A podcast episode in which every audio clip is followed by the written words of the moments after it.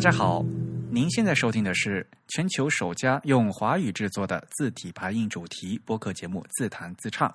我们的“字”是文字的“字”，关于文字的畅谈，而不是弹唱，所以呢，不是弹吉他的“弹”，大家不要弄错。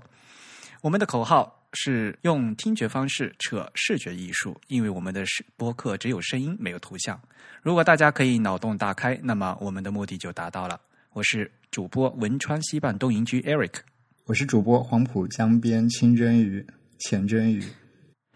虽然在荔枝 FM 平台上面也可以收听到我们的节目，但是我们还是强烈推荐大家使用泛用型播客客户端来收听自弹自唱。在电脑上可以直接用 iTunes，iOS 上面呢可以用苹果自家的 Podcast 这个 App，以及 Castro、Overcast 这些常用的播客客户端。Android 的用户呢，可以在各家的应用市场呢搜索，比如说用 Antenna Pod 之类的。那具体的订阅方式呢，可以查看我们的链接。那我们在 TIB 上面有一个整体的一个页面，是 typeisbeautiful 点 com slash typechat。我们也欢迎大家和我们一起进行交流和反馈。我们推荐大家用邮件方式。如果你喜爱自弹自唱，也可以用 PayPal 或者支付宝向我们捐赠。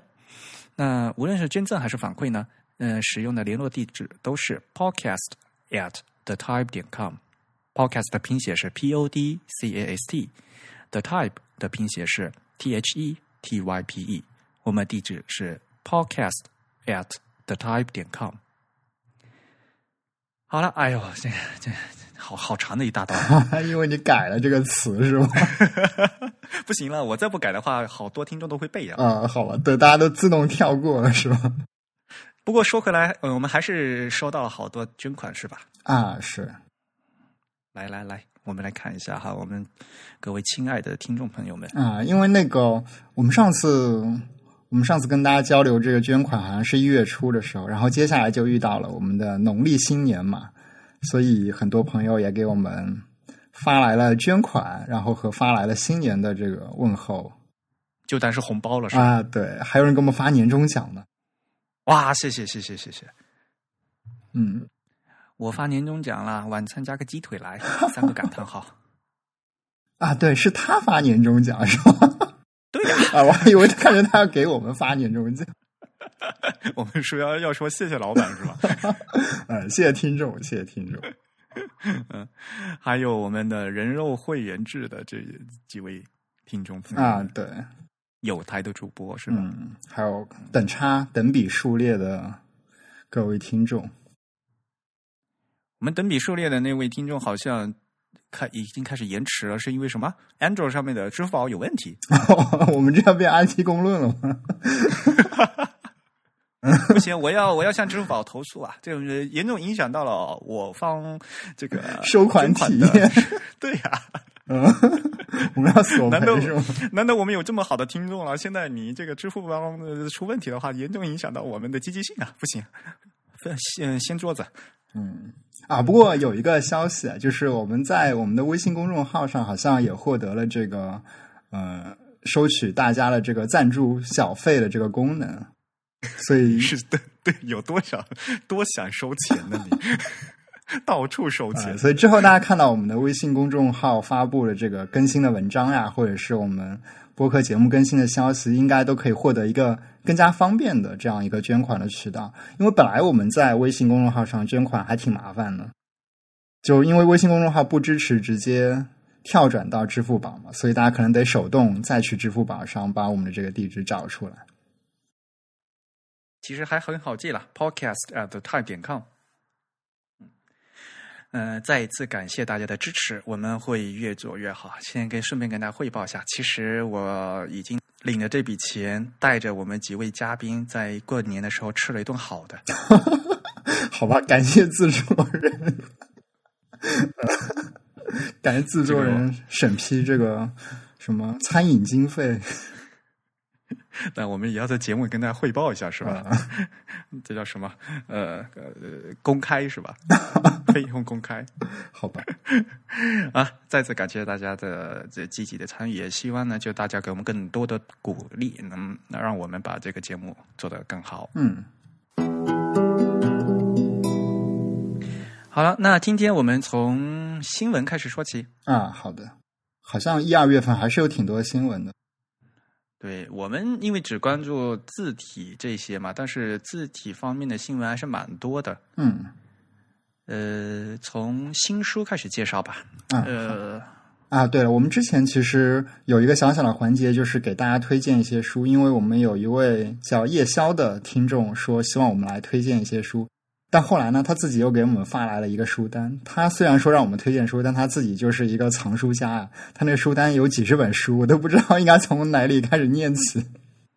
所以你们就不要惦惦记着老来打劫我家的书柜了。呃，我们的听众都是非常爱书的人。哎呀，呃，爱字的人可能肯定都是爱书的人。嗯嗯，好吧，那从哪一本开始说起呢？因为我刚从东京那边拿过来的书呢是某基部啊，文字部。嗯，这本书其实叶宵同学他也给我们提到了。嗯，这本书呃挺好的。呃，首先呢，嗯、书不是很大，呃，也一一共呢也就呃一百四十多页吧。嗯、而且呢，这本书是呃就是一五年年末刚刚出的。呃，这本书的作者呢是雪朱里，雪呢就是那个呃下雪的白雪的雪。对，嗯，他本身，嗯、这位作者呢，他本身就是美术大学毕业的，啊，嗯，然后他写了好多嗯很著名的书，像比如说呃采访九位字体设计师的，还有比如说像大日本印刷的那个什么秀英体平成大改课的那些书，还有小种小种先生嘛，小冢先生的那本书也是他负责进行撰稿的嘛。嗯所以呢，在字体设计方面，他已经出了很多书了。那这本就是他的新书，说是他的新书，但是呢，其实这本书的内容呢是以前的一个连载的一个呃过程，呃，就像他的名字一样，叫文字部嘛。嗯这个部其实就是就相当于什么课外活动嘛，啊，呃，就是大家知道大 club，嗯、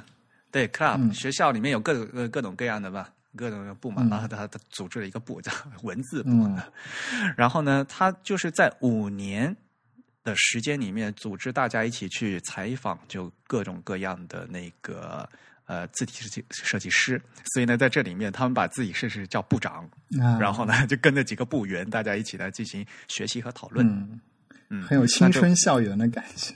对呀、嗯，所以这五年一共他们是十五次的采访，然后呢，嗯，将近有八十位的这些部员一起参加，所以这这是每就等于是他们的活动记录。嗯，那当然，参加了就能作为部长的话，都是鼎鼎有名的这些名字啦，比如说鸟海修，嗯比如说小林章、铃木工。啊，还啊，这这几位好多都是我我们自弹自唱嘉宾啊，啊，对对对，啊，还有比如说 Matthew Carter 嗯马修卡特啊，啊，嗯，这些的都都是我非常有名的这字体是就活跃在第一线，都是有丰特别丰富的经验的。所以这本书呢，虽然是日文的，呃，但而且呃，但是呢，就是图片也非常的丰富，我还是非常呃推荐大家来翻一翻的。嗯这本书也不贵，日元的话是两千五百日元。好，这是也算是最比较新的一本书了。嗯。嗯然后再过来的话，下一封嗯，下一则信息是 Font Shop 啊，某著名字体销售厂商。对 Font Shop 在二月二号的时候发布了他们他们家精选的 Best Font of 2015，二零一五年最佳字体。啊，就是字体厂商非常喜欢做的一件事情。年底嘛，大家都要来搞一个什么最佳什么推荐啊什么的嘛。嗯，嗯，就像我们会被评为二零一五年最佳优秀博客一样。好吧。哎，他这个最佳的标准是什么样的呢？比如说是他们自己内部的编辑设计师来选呢，还是说要按销量来嗯，他们自己选的。啊？这个东西的话，反正是各家的，但是毕竟 Font Shop 做的比较大嘛。嗯，不过他们好像也是被 Monotype 收购了，是吗？对，Monotype 旗下的一、嗯算嗯嗯嗯，Monotype 它已经收购了好多公司嘛，有一个大集团了都已经。嗯这每年的这个 best 的话，就是这个优选的，其实大家都可以看一看，不一定就是有嗯，大家可能说嗯，这个怎么能选上 best？可能有些人会这么想，但是呢，毕竟这是一个比较呃，因为这是一个国外的嘛，它的大部分都是选的都是西文的字体嘛。那在这一年之内，西文字体界发生了什么事情？然后西文字体的一个整个一个潮流和走向是什么样？就可以通过这一年度总结可以看得出来的。嗯嗯，所以呢，嗯，我觉得还是对自己感兴趣的朋友们还是可以看一看的。嗯嗯，当然这是一个网页嘛，呃，我们就可以放在我们的 show notes 的链接里面。嗯，其实到 Phone Shop 这一搜就搜出来了，Best Fonts of 2015嘛。对，嗯嗯，我自己翻了一翻，我自己个人爱好的是那个大曲都市设计的 Marco。啊，是日本的这位在 Monotype 英国总部工作的设计师。对他现在在英国。对，嗯，Marco 因为是一个，比如说呃老式的一个正文字体嘛。嗯嗯，看他的介绍是说是一款从十五世纪的人文主义衬线体得到的一个灵感启发。对。它是一个嗯非常人文主义的字体，你仔细看一下，仔细看一下，它那个字其实是斜的啊，对，是并不是完全正的，对，嗯嗯，但是非常有这种就老式的正文字体的这样的一个呃柔和的那种感觉，嗯是，嗯嗯，作为正正正排正文非常漂亮。不过其实像这样的字体，就细节是比较丰富的嘛，它的曲线。所以也可能只有在目前这种印刷或者是屏幕显示精度都比较高的设备上才有更好的表现。嗯，是的，嗯，而且它因为做的比较多嘛，嗯，还支持一百一十个一这种语言。啊，嗯，你有没有喜欢自自己？呃，在这个表列表里面有没有自己喜欢的字体啊？其实我都没怎么去看过这个表，而且自己也没怎么用到过里面的字体，所以其实说不上来。好吧，那有空你再去翻一翻吧。啊，对，有空要去学习一下。好了，那下一则新闻你来说。嗯，下面是哎，索尼的这个索尼著名的 SS 字体又拿了一个奖。哎，为什么要说又呢？他之前有拿过奖吗？没有吧？我我总觉得他好像已经是名满天下的那种感觉了。他这次是拿了工业设计界的这个 RF 设计奖，应该还是比较著名的。虽然我们知道 RF 有很多奖项的含金量并不高，但是他在整个 全球的这个奖项地位上还是拿出分量的吧？应该说，因为在欧洲的话，就是那几项奖嘛，对吧？什么 RF 设计奖啊，然后什么红点呐，对吧？嗯。那就那好好几项，嗯，现在 I F 它本身是一九五三年，应该是德国历史最悠久的一个就是工业设计的奖嘛，而且它是每年都办的，嗯，然后主要是它颁的比较多，我觉得，嗯，是，嗯，像索尼这次，呃，二零一六年，嗯，里面索尼就得了二十项奖。啊，索尼作为一个在电子产品。行业那么多的 产品品类的老公司，嗯，确实是很有可能拿到很多奖。嗯，据说他是这次有五千多件参赛报名了，然后最后获奖的是有一千八百多件都都获奖，所以感觉好多呀，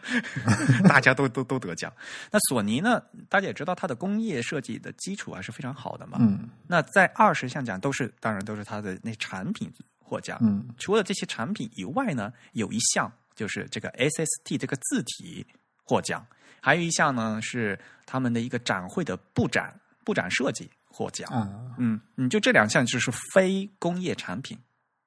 嗯，所以这个字体获奖呢，也是一个比较在 IF 里面呢，也是一个比较特殊的一个案例吧，应该说，嗯，对，SST 字体其实就是索尼公司的。应该说什么企业定制字体吧，就是 corporate font。嗯，是，嗯，他们以前用的是什么 Helvetica 吧？我记得好像啊，是吗？嗯，所以这个他们要做自己的字体，就是因为 Helvetica 不太适用了，而且比较老了嘛。对，另一方面，他们要做一个非常多语言的国际化大公司，都是这样。对，目前已经覆盖九九十多个语言是吧？对，嗯，这快赶上 Google 的那个 Noto 的那个项目了。对的呀。嗯，嗯，Google 也是 国际化大公司嘛。对他们野心都还挺大的。嗯而且像它这个字体，不仅是在自己的那个呃市场营销方面使用，他们实际的产品，比如说索尼它有出单反相机，对吧？单反相机机身上面，它比如说那个镜头上面那些数字用的都是这款字，啊，嗯，所以它就是整款嗯、呃整套字的执行，就是从头到尾用的都是统一的。嗯嗯至于这个项目，可能大家都比较清楚了哈。呃，项目负责人是他们就是委托索尼和委托的那个蒙纳字体去做的嘛。那蒙纳方面的字体总监就是小林章先生。嗯，对，嗯，索尼方面呢，他们是那个创意中心的首席技术总监福原宽崇还是观众嗯，虫吧，应该崇吧哈？嗯，福克哈拉，嗯，福原宽崇，福克哈拉 Hiroshige 桑。嗯呃，去年就是这两位呢，还就是专门就 SST 字体是怎么制作的这个项目的一些内幕，还专门搞了一次活动，我也去参加了。对啊，对，还有很多相关的一些访谈之类的。对，然后他们官网上面也有发布，就是关于 SST 字体，大家有兴趣可以看一下。不过好像只有日本。啊，是吗？啊，我们随后也把这个链接给大家。嗯，行，嗯。所以呢，就是索尼的 S S S T 字体获得了 I F 设计大奖，这是呃二月二十六号发布的一个新消息。嗯，其实我们也逐渐看到字体不断的获得一些工业设计领域的奖，是吧？像之前我们说的中文字体也有一些，像台湾的文鼎，他拿了那叫什么经典设计奖，是吧？对，嗯嗯国内红星奖也现在开始也会把奖项呃嗯颁给字体，其实这是一个很好的事情。对，所以，哎，这个是不是就跟我们今天录的这个接下来的主题节目有一点关系呢？就是说到这个字体跟工业设计的这个关系。好啊，你现在就开始转移转到主题了。我们开始剧透了。嗯，我们先卖个关子，我们嘉宾在后面已经憋不住了，好吧？等我把最后一条新闻再说完，好吧？嗯，好，请说，请说。啊，最后一条消息，呃，二月十二号，呃，英国的一家非常著名的报纸《独立报》嗯 （Independent） 宣布，从今年三月，呃，三月起就终止纸质版的发行，而全面改为数字化。嗯哎呀，我听到这个消息就是非常非常的惊讶。啊，是吗？我总觉得有种，哎，果然还是这样的这种感觉但是来的太快了，你不觉得？啊。这倒是，因为他们上一次的这个报纸的设计改版，好像也就不到两年吧。二零一三年他们进行了改版，而且呢，就是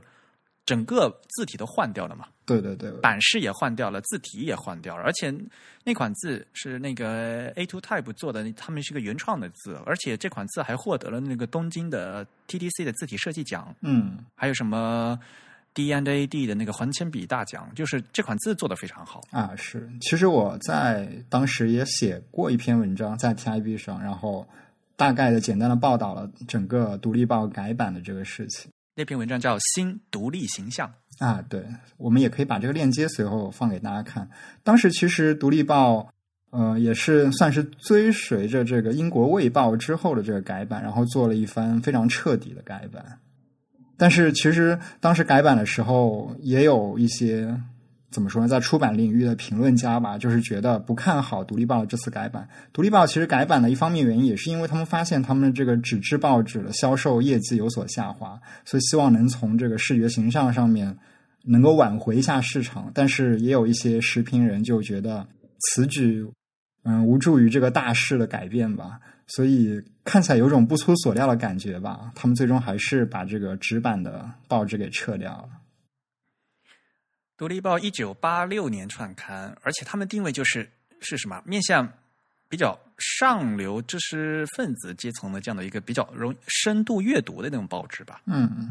嗯，他们就是而且改这次改版以后，就是版面非常的清新。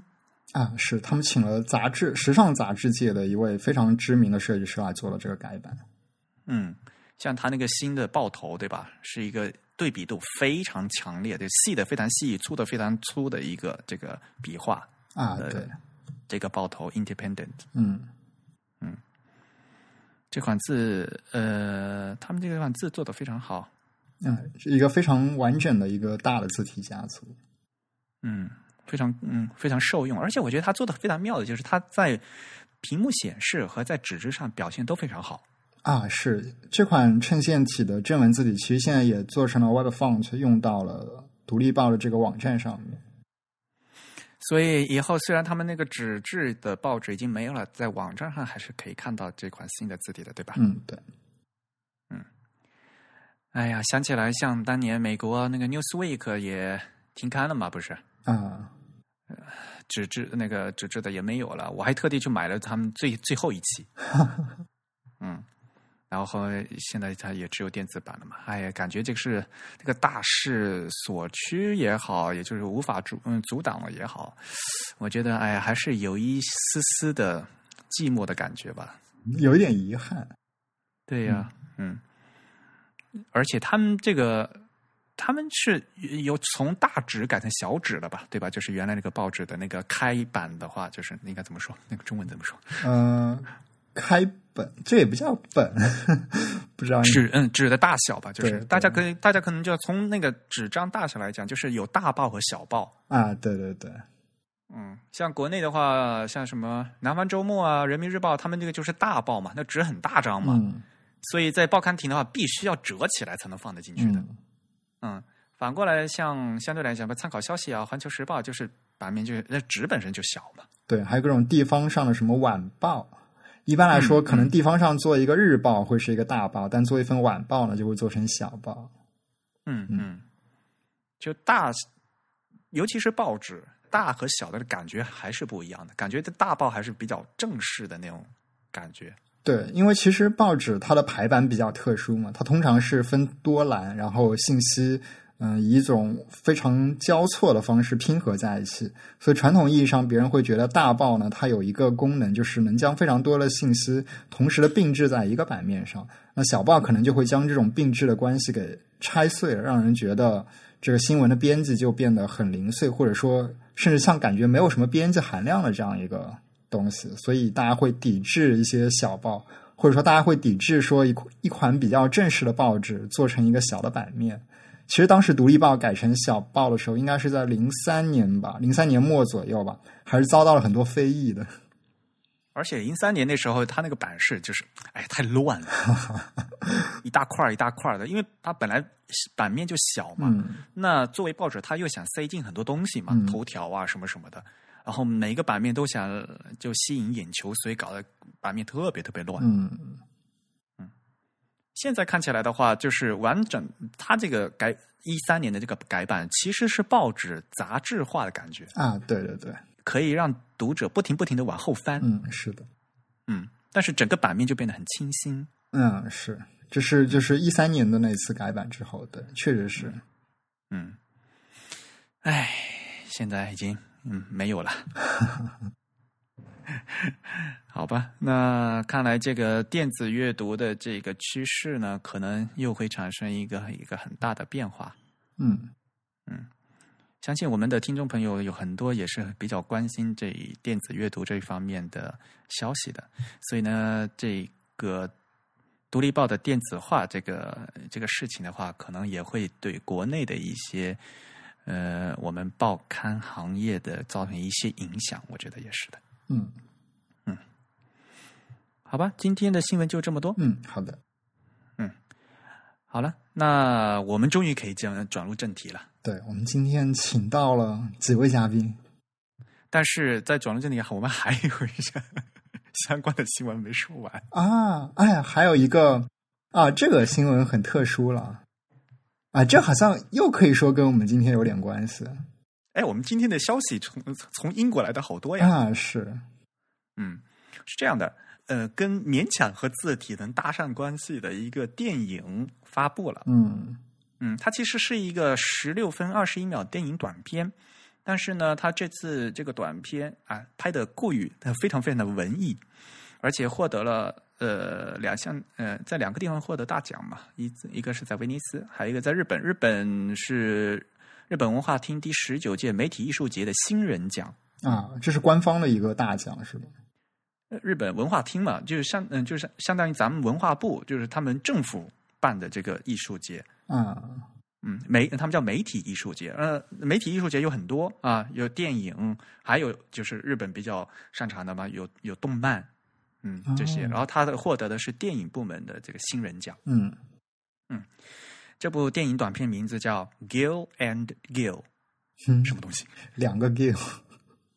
好吧。呃，Gill 就是 G I L L，然后呢，他其实想说的是两个人，嗯一个是 Eric Gill，一个是 John Gill。嗯那如果稍微熟悉字体的朋友可能知道，Eric Gill 是英国著名的，应该是什么石碑雕刻家、字体设计师。对，反正是一位非常多才多艺的艺术家吧，可以这样说我们上次挖了一个坑，说要专门做一期节目来讲这个，啊，这坑一直没被填，是好吧？然后现在又挖了一个坑，这再次把越挖越深了。啊，呃，Eric Gill 是一个非常著名的呃英国的字体设计师和石碑雕刻家。那另外一位 John Gill 就是约翰吉尔，嗯他呢是数学家是吧？嗯，对他本职是一位，可能是一位数学工作者吧。嗯，但是他更为为人所敬仰的是，他是现代攀岩运动的，对，应该说祖师爷的一位人物了，应该是。哦他现在年纪已经很大了，是吧？他是三十年代生的人，七八十岁了吧，应该。嗯，那真的是一个怎么说呢？极限运动的老前辈。对对对对，嗯嗯。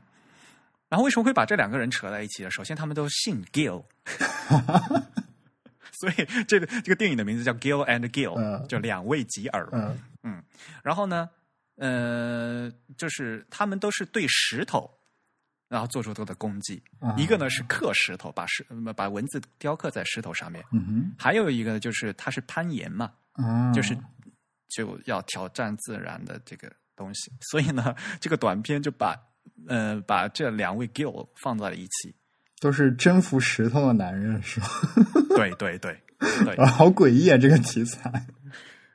挺有意思的呀。啊啊，不过这这个正片的话，好像没有在网上公开，是吗？你你有看到吗？我是不知道，所以你有去现场看过吗？这个是那个日本那个媒体艺术节嘛，嗯然后那时候我在东京的那个呃新国立艺术馆啊，就是他进行媒体艺术节的展览，然后我就去看了。啊，呃，然后呢，在在现场的话，它就有播，因为这个它短片嘛，一共才十六分二十一秒，所以在现场的话就一直都是循环播出的。嗯嗯，然后这位短片的制作者叫什么？Louis Jack Horton Stephens，哼，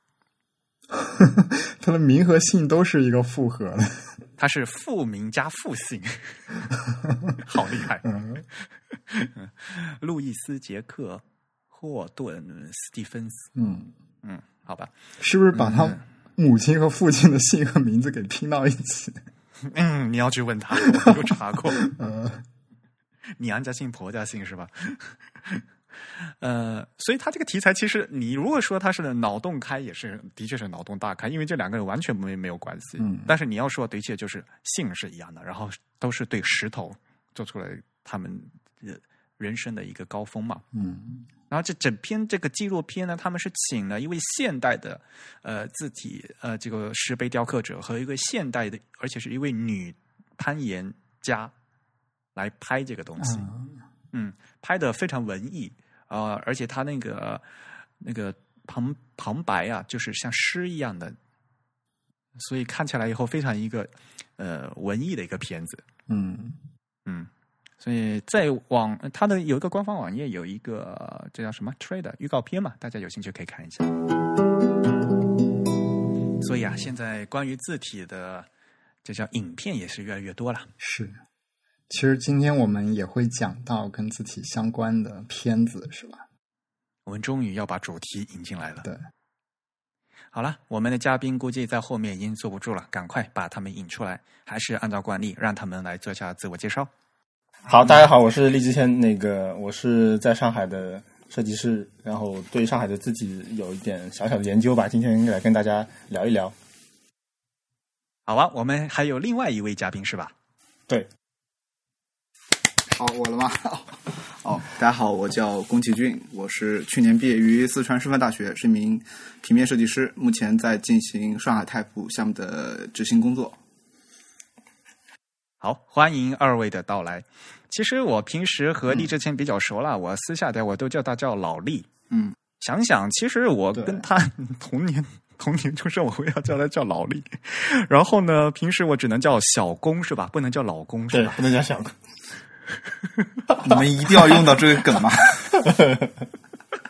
好牵强。其实我们听众应该对励志谦不会太陌生吧，因为那个老厉也是 Types Beautiful 的一位非常老的作者了。他在 Types Beautiful 经常用的 ID 是 Color Philosophy。而且注意，他的 color 是英式拼写法是 C O L O U R，啊，非常传统。这英式拼法对，。我在很多网站注册的时候，它都会有那个十五个字符的限制，所以我有时候我不得不把那个，就我有两种选择，一种是改成 C O L O R，还有一种是选择是把那个 philosophy 的最后那个 P H Y 给 Y 给去掉。所以我一般是最后选择把那个 Y 给干掉。或者是直接 CP？哈哈哈，还可以注册 CP 基基本上都被注册掉了，这个你别想。啊，嗯，如果大家到我们的 TIB 上面呢，呃，去查以我们老厉的名字去查的话，可以发现他有大量的一些文章，而且在前年是吗？老厉已经把他在 TIB 的文章整理已经结成一本书了，对吧？对对对，啊，那本书是同济大学出版社出的。嗯，是的，叫那个西文字体的故事。呃，当时也是因为他们那个编辑就是说，呃，也知道我他长期的有连载文章，然后一直我也有一阶有一阶段时间经常帮他们做一些书籍设计，所以就他们说，哎，你这个书也不错，是不是？我们也可以帮你出版。然后因为我是自己是同济大学那个毕业的，所以觉得哎，自己学校出版自己的书也是挺有意思的一件事情，所以就最后就就就就出版了，就是说。所以呢，我们 TIB 这些作者，包括我们自己哈，要出了字体故事，出了西文字体，然后呢，还有这本书叫《西文字体故事》。哈哈，大家不要不要混在一起对，。就特特别多人就是容易混混混起来，就是说，嗯，没事，大家都是一家人。对，其实看那个字体，看那个封面还是比较比较明显，但是名字确实是呃很接近，就是说，我们老厉呢，除了写西文字体故事的话，其实对我们自己上海的活字还是非常感兴趣的，对吧？嗯。啊，我我来讲一下这个这个故事啊。那个，其实我最早在二零零八年的时候，在豆瓣上就是建立一个小组，叫“字体交流与鉴赏”。当时最早的名字叫“字体交换与鉴赏”。嗯哼，后来觉得交换太赤裸裸了，改成交流。你们交交换换字体啊。对，后来我们说交流嘛，交流就是说，就是除了交换之外，还有一些思想上的交流，或者或者一些一些一些知识上的交流，所以感情交流。然后呢，我们这个豆瓣小组其实在一开始的时候还挺活跃的。当时，呃，陈荣老师呃他也比较空，他好像也刚从日本回来，然后也有一些上海的比较年轻的设计师，然后都对这个自己很感兴趣，然后呢，经常会在一起交流。我们基本上是每年的那个春节会在上海呃做一些呃聚会，就是说，呃，我记得最早是那个杜青他来那个他来组织的，因为他自己是上海人，但是他又当时还在北京工作，所以他每年春节呃是回上海过的，所以他就在趁这个阶段，然后把大家呃跟字体相关的朋友，然后就召集在一起，然后来呃聊聊天啊什么，或者分享一些字体的知识。那我们在二零一零年的时候呢，那一次正好是在、呃、选在了英永会的一个公司，他当时还在浦东的一家广告公司上班，然后春节期间也没有人，所以就我们可以去他的公司，然后就可以聊天，然后空间也比较大。那我们去了之后，就是正在聊，开始准备欢快欢快的聊天的时候，突然闯进来一位老先生，然后他就说，这个他是在网上看到我们这个。聚会的消息，那其实我们只有在那个豆瓣小组里发发发布了那个消息。然后他说他看到那个消息，他觉得呃他必须要来，他是那个原来上海印刷研究所的字体设计师。然后他就基本上那一个下午就是全部是我们都是在听他讲那个上海的历史。那那位老先生呢，他叫陈其瑞，呃，我们也其实这个对上海字体的关注一路走来也，呃，受到他非常多的帮助。他基本上是怎么说？可以，呃，说是为我们打开了上海字体历史之门。我们现在进行的很多的呃相关的一些活动或者一些采访，都是呃通过他然后去联系的，所以他也给提提供给我们非常多的线索和帮助。我们也想再次感谢他一下。嗯，好，然后从那个之后呢，就是说，呃，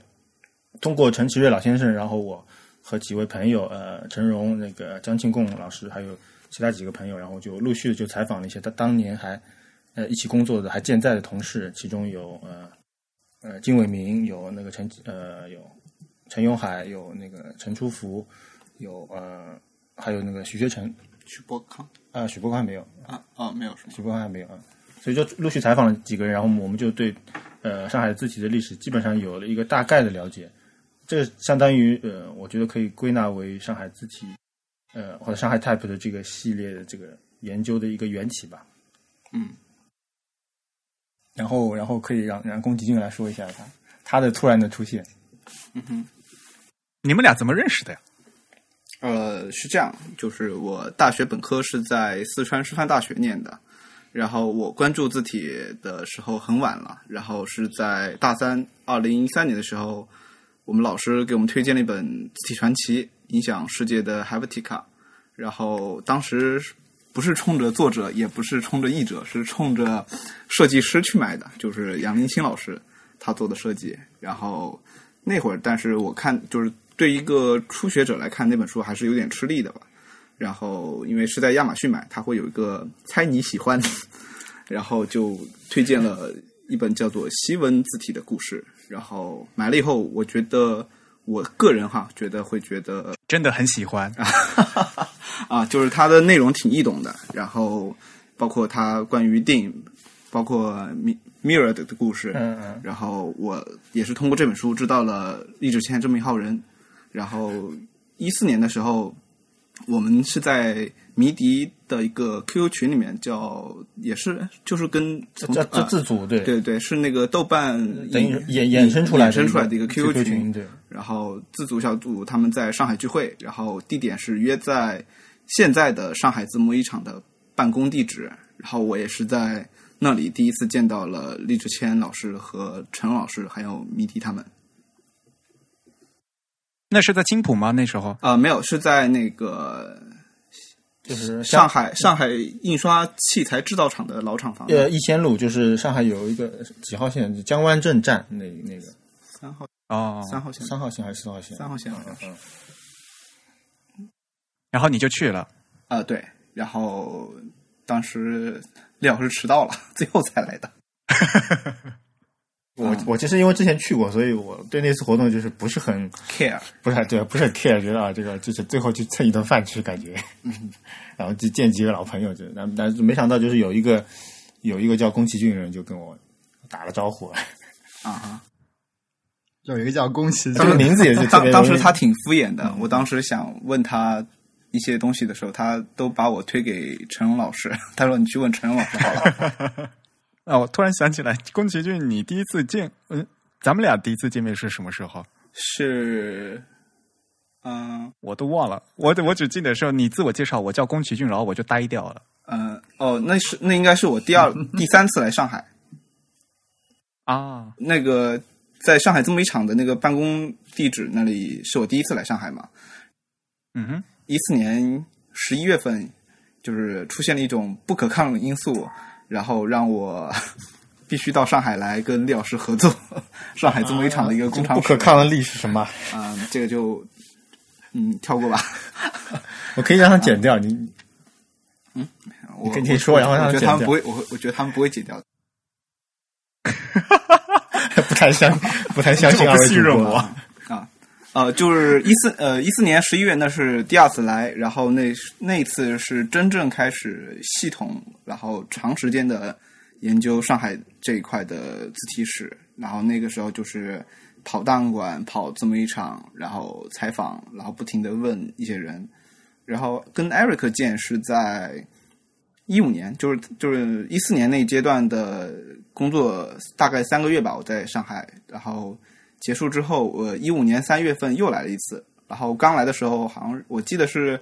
文鼎在那边儿，在哪在哪个位置办了一个、哦是那个分享会呃研讨什么研讨会，嗯。啊，然后啊在那儿看到了跟微博头像一一模一样的 Eric，头像本人当然一模一样的。了，一模一样的 Eric，难道我在找三十失散多年的孪生兄弟吗？啊，你先说一下你就是说来来上海两次的那个主要的工作吧，或者说分别做了什啊，对么事，情？嗯，接着说，嗯，嗯，先说第一次的事情，第一次的工作对对，不可抗力原因的事情。啊，就是来到上海之后，因为当时我们并不清楚这么一场他能提供什么样的资料给我们，所以当时几乎是每天或者跑这么一场，然后就是不停的缠着各种人，然后跟我们讲当时的事情，然后嗯，我觉得有必要先跟大家介绍一下字母一厂的整个概况吧，或者说让大家有一个印象，字母一厂到底是个什么厂，然后它是个什么样的存在，然后它目前这个现状。老力或者小工，谁来介绍一下？虽然以上次我们节目里面已经说过字母一唱嘛，而且那时候是小工给我们写的那个听众反馈，我们在节目里面说过了。但是呢，就是不，嗯，因为播客嘛，不可能是每期都听过嘛。然后突然你们一下说字母一唱，字母一唱，然后他们就觉得，嗯，为什么是字母一唱？字母一唱是什么东西？为什么它这么重要？对，或者说字母厂究竟是个什么存在？什么东西对对，可能有些听众不是很了解。大概要讲十分钟，以下内容大概要持续十分钟。没关系，没关系。呃，是在一九一五年，是一个叫乔雨婷的一个铸字工人，他成立了叫华丰印刷铸字所的一家公司，然后在嗯一九四七年，他更名为华丰印刷铸字所有限公司。呃，新中国成立后，公司合营。一九五六年，他们呃并就是这家注资所并入了二十五家，呃，资料上是写二十五家中小企业，然后改名为公司合营华丰注资所。它的华丰印刷注资所啊，华丰印刷对，当时他们其实是属于一个上海叫注资制版工业同会的一个一个一个行业协会。对然后他们在那个在在国家政策的号召之下，然后就合并成了两家主要的铸字所，一家是以呃华丰那个铸字所为所谓的中心厂或者核心厂，然后来来并的，然后就是等于是并到华丰去。嗯，呃，还有一家是以华文以华文为为为核心厂，然后剩下的一些并到华文去。华文我们好像不太了解有多少家。嗯，华文要小一些，但是这个华文厂跟后来的华文字库是其实是没有关系对，后和后来在常州的那个所谓的现在的华文华文电脑厂呃字库厂是没有关系的。那个华文那个华文厂呢，就是之后就就被改名为叫上海字幕二厂。那原来的这个华丰厂呢，就就在文革的时候，对就被文革时候就改名叫上海字幕一厂。嗯，就是上海字幕一厂在九十年代期间那个技术革命的时候，它呃就整个的销呃签字和铜模的一些销售就业业绩不行了，然后在两千年的时候就嗯、什么这个组织关系就纳入到上海印刷新技术集团有限公司，然后他的一个车间就独立了出去，然后是一个叫沈建新的工人把上海字幕厂的部分机器自模还有铜模，然后还有工人工人都带到了青浦，然后成立了上海建宏自模印刷材料有限公司，它是一家独立的企业。然后现在的上海字模一厂，它的就是已经没有在做签字生产，然后它其实变成了一家房地产房地产公司对。它之后呃，在几几年又成立了一家叫红印置业。零二年啊跟02年跟建宏是同年。对他啊成立了，就这在同年，就等于他剥离出来，它成立了一家叫红印置业有限公司。嗯那置业就是其实是做那个呃房房地产开发的一些事情，所以他就把他原来的一些厂房，以及后来他和上海印刷器材厂合并的一些厂房，就都变成了商业地产。嗯，然后有一个很朴很朴素的疑问，就是字母是什么好，由李志谦来说。啊？因为大家呃完全不知道，以为字母一厂是在做字模的。呃，字模厂其实它它它生产两种产品，主要是两种产品，一种是字模，字模呢，一般是用呃用黄铜或者是用呃一呃铝，或者是用那个也有少少部分用用早期用铅铅和那个铜的那个混合，它做的一个呃它是它是一个正字，就是说正字，所谓正字就是我们呃看写出来的那个字是正的，然后它它它的字是正反的正，正反的正，它那个字是凹在凹进去的，是在在一块金金属块里面凹进去的。嗯这个就基本上就是一个字模的一个一个一个东西。然后其它它另外一个产品叫签字，签字呢是从呃字母翻注出来的，签字的呃字是反的，或者说是复形的，它的字是是凸出来的。嗯字母字母厂主要就生产这两种产品，但是它的签字可能会生产的多一些，因为呃字母可能比较比较贵一点，或者它的它的那个需求并没有签字那么大，或者很多印刷厂它直接是买签字，它它不一定会有那个字母的呃注字的设备。所以呢，其实字母就是一个模子嘛，对吧？所以我们在说字母的时候，字母是凹的，然后是正字；用字母做出来的的签字呢是凸的反字，对对吧？对，好吧，就是它它其实除了这之外，还有一些呃辅助的产品，比如说钢线或者什么铅条之类的，就是它用用于排版。钢线是什么什么？钢线，嗯，我我的理解应该就是那个它的那个就是行距吧，就是 leading 吧，lady 不是叫什么千条吗？对，，千条。嗯，啊、所以他们说的钢线指的就是这个 leading 是吧？我不确定，但是我感觉好像是，因为我看到也是一条一条的。啊，当然还还有这这这是这这个是可以存进，还有一些其他的，比如说空格，铅控就铅控，比如说它有那个很多那个装饰的那些那些些叫花边，啊，对，嗯，还有它的那个呃那个就是图案签字，叫花图。嗯呃，此外呢，它还有一些比如比如说科技符号啊之类的，或者说呃连体字。呃连体字，还有呃外外文，所以其实也是也是签字了，就是非汉字而已。非汉字就是字呃，凡是这种活字呃活字印刷用的那些附属的那些符号啊、那些花边啊，全部都在制作。对，都都是属于它的那个制作范围。然后它在嗯，好像九十年代初的时候，还是八十年代末，九十年代初好像，然后它还成立了一家 PS 版的那个工厂，就是在在浦东，对。所以它并不是完全就虽然它叫自模一厂，但是它它在它的发展过程中，就是在签字慢慢慢慢使用量少的时候，它其实也在试图在发展其他的，比如说那个 PS 版的那个生产的技术。然后这个有后续的东西吗？这个厂厂好像还在，但是就是说它也就是后来脱离了自模一厂，对，它就等于变成了一个独立的一个厂了，就是说，啊，然后后来他因为因为这因为这个厂或者是说他这个部分跟我们的一个研究方向，后来就它跟字体就关系其实不大了，所以我们没有继续，就是因为它分支会很多，所以我们只能有选择性的找出一条主要的脉络来进行研究。嗯。或者说它其实虽然叫字母一厂，但是它因为现在没有生产签字，所以你真的到他那边去去去去看，他也就看不到什么东西，然后很多他当时的好多员工也也都下岗或者都被遣散了，所以就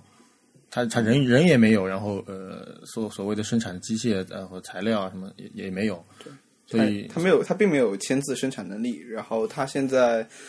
厂里现在堆放的那些东东西吧，或者签字、铜模还是机器也好，都是后来他他们因为是申报什么国家课题或者是国家项目，去江苏啊一些地方，就是重新收废品收回来的。嗯，这个时间节点是怎样的呢？比如说那个，我们知道那个刚才说到，他们一直是生产铜模和签字的，然后中途呢，他们也分支出去，比如说说像 PS 版这样子的一些其他领域的技术的开发。那么之后，它应该是经历了一个衰落的这样一个阶段，是吧？就比如说员工的出走呀，然后整个工厂运作的这个，嗯，接近于一个半瘫痪的状态吧，可以说。那这个时间节点大概是怎样的？大概是在什么年份左右呃就是在那个两千年初的时候，啊？我们就是采访嗯沈建新，其实他说，其实当时还有挺多的业务的，就是只是相比鼎盛时期来说，可能呃下降了挺多。但是你从如果从一个绝对数量来说的话，其实还是很大，还是很可观的。就是他当时每个月也有呃几十吨的这样的一个产量，就是说，嗯啊，就是在两千年的时候，对对对，两千年的时候，嗯，每个月几十吨的话，嗯，说明就是当时在还是有很多的需求的。对的，对它这它的这个需求的衰减不是一个就是说断崖式的衰减，它是一个一个一个缓慢的滑坡式的一个衰减。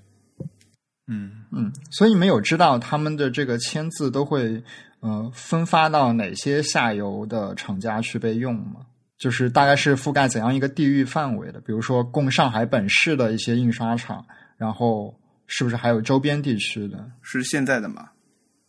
嗯、曾经就是两千年左右的那个时期，或者说更早，他们鼎盛时期，他们大概都会支援哪一片地域的这个范围？呃，鼎盛时期，因为呃上海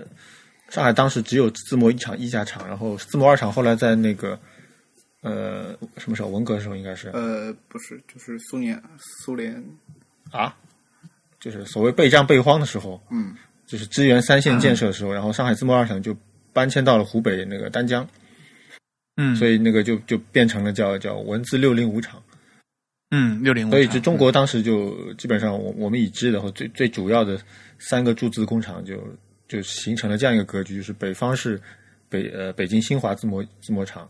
上海是上海字模一厂，然后可能那个中中部地区是那个丹江六零五厂文字六零五厂啊，文字六零五厂嗯。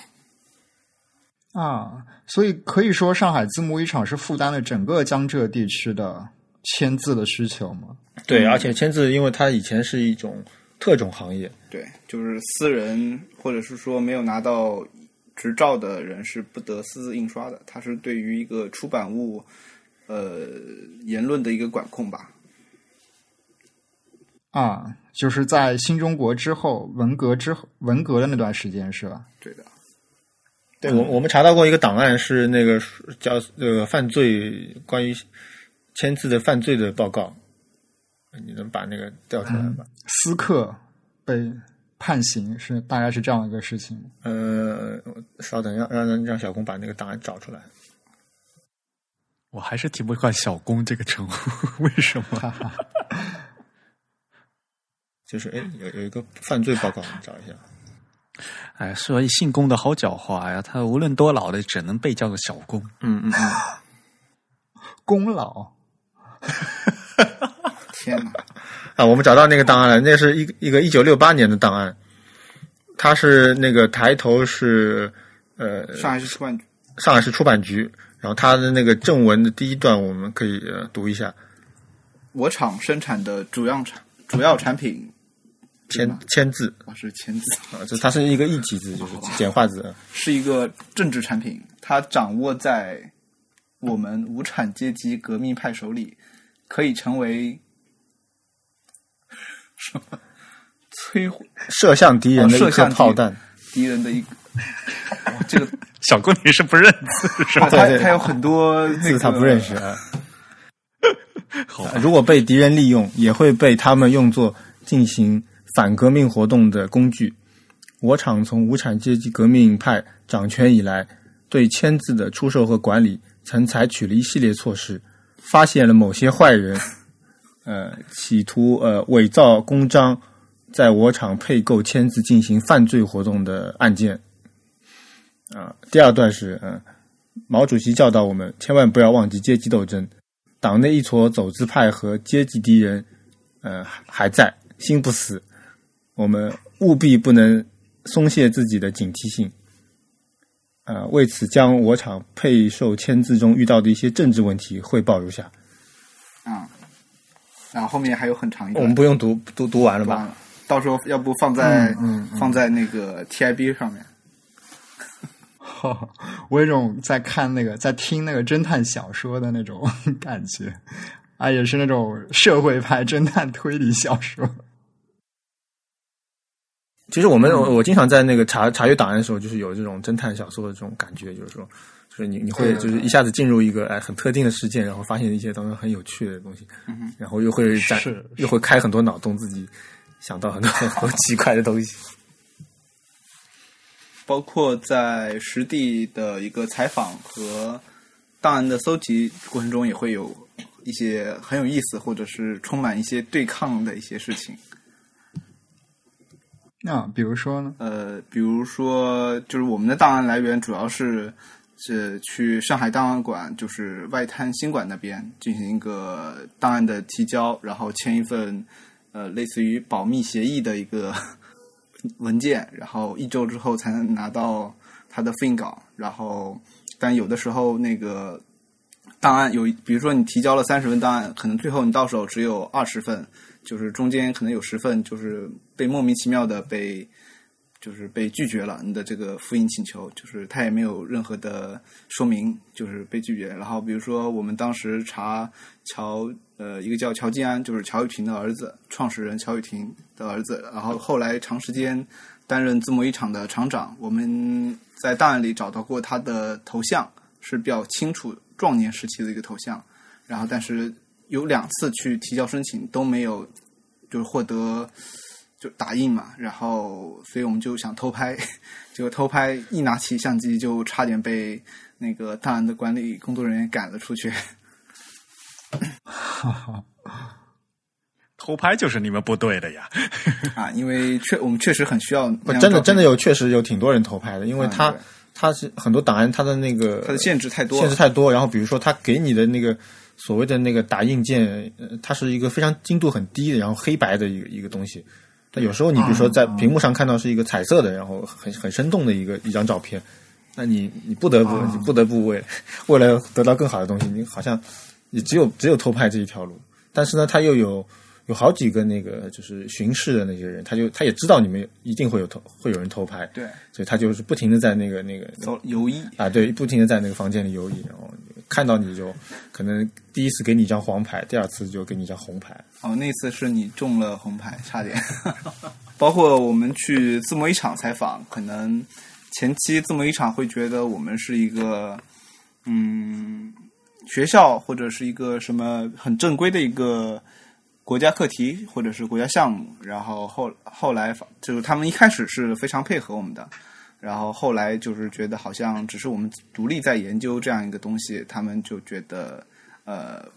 并不并不很情愿再来跟我们说一些东西。然后包括他们的厂长直接当着我们的面跟他们的员工说，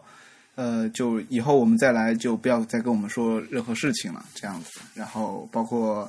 去采我我们最激烈的一个冲突是发生在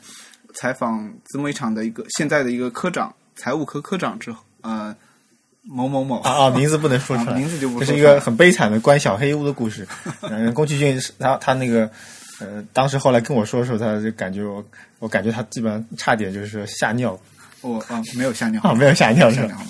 哦，是因为当时采访过了以后拍了照片，李老师拍了照片，然后我录了音。呃，当时对方的科长是很配合，就是配合的程度有点超乎我们想象了都。然后李老师先走，我继续准备待在这么一场准备下午的采访的时候，他突然间把我叫到他办公室，然后莫名其妙的就是一顿劈头盖脸的臭骂，然后因为中间夹杂了诸多上海本地的一些脏话吧，所以我半听半不懂的，但是我大概意思听明白，就是说，嗯，他的意思就是我们欺骗他感情之类的，就是他让我他呃，我们让他误解误解了。我们的来来头，以为我们是一个什么来头很大的一个组织，然后他很配合，结果发现我们并不是，所以他觉得自己被欺骗了，所以很生气，被被愚弄了，或者是对，嗯，然后扬言说要把我们赶出去之类。看来你们在这个研究过程中也受到了很多很多的阻力。啊，对，嗯，那我们这个完全是反映了这个社会的一个阴暗面。我们这期节目非常有社会价值。哎，那你们怎么又会突然想起来做纪录片呢？呃，纪录片这个事情，我觉得呃，其实是在宫崎骏他第二次来上海的时候，然后呃，我们当时就说也有一个朋友，他是那个呃学实验影像的，然后他他对我们这个呃话题也很有兴趣，然后我们就邀请他一起来参与，或者说来相当于跟拍宫崎骏，把它变成一个。真人秀的一个计计计时的一个一个短片的一个形式。五百多年前，德国人古登堡以哥特手写体为原型，设计并制作出了金属活字，建立起排版和印刷工坊。古登堡的工业发明直接推动了欧洲的文艺复兴和宗教改革。签字它是一个工具，它是一个工具，它并不完是一个完全意义上的一个工艺工艺品。而早在近一千年前，也就是中国的北宋年间，中科院院士沈括退休后写下《梦溪笔谈》，其中提到泥火字。九百年后，英国人李约瑟将它和另外三件事情合称为四大发明。然而，这并没有什么卵用。中国古代主流的印刷方式根本就不是活字印刷。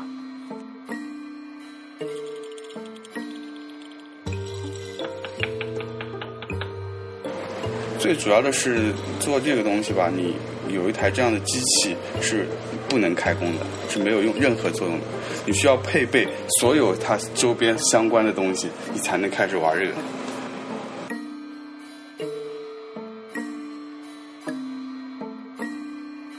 一百年前，上海滩迎来中国历史上第一次现代印刷工业高峰。古登堡的金属活字得到本土化，成为主流的印刷方式。印刷品的历史就是文明的历史。在电子排版出现之前，我们在纸上看到的每一个字，背后都有不一样的故事。这个工作呢是相当枯燥，但是我既然做了这个工作，也没办法，每天就是跟和尚上钟一样啊。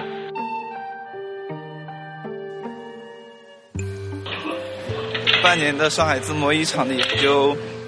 从今天起应该告一段落了。在建宏生活的一个月也结束了，收获了很多。好了好了，说很多了。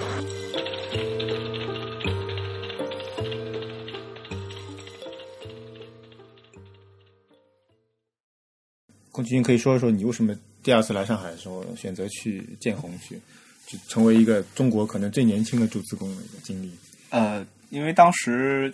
第二次是一五年三月份，然后那个时候其实是正好碰上要呃大四要毕业了，然后我其实有一个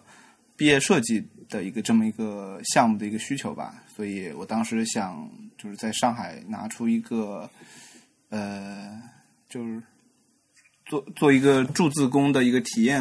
呃体验的纪录片的一个这样的成果吧。不能这样说吧？你当时不是没有想到要这样做？啊啊，铸字工，但是是确实是去建宏实习的一个这样的体验吧。也不是啊，是被我忽悠去的呀。啊，是啊，啊，果然就是我我我的印象就是小工完全就是被劳力忽悠过去。是的，是的。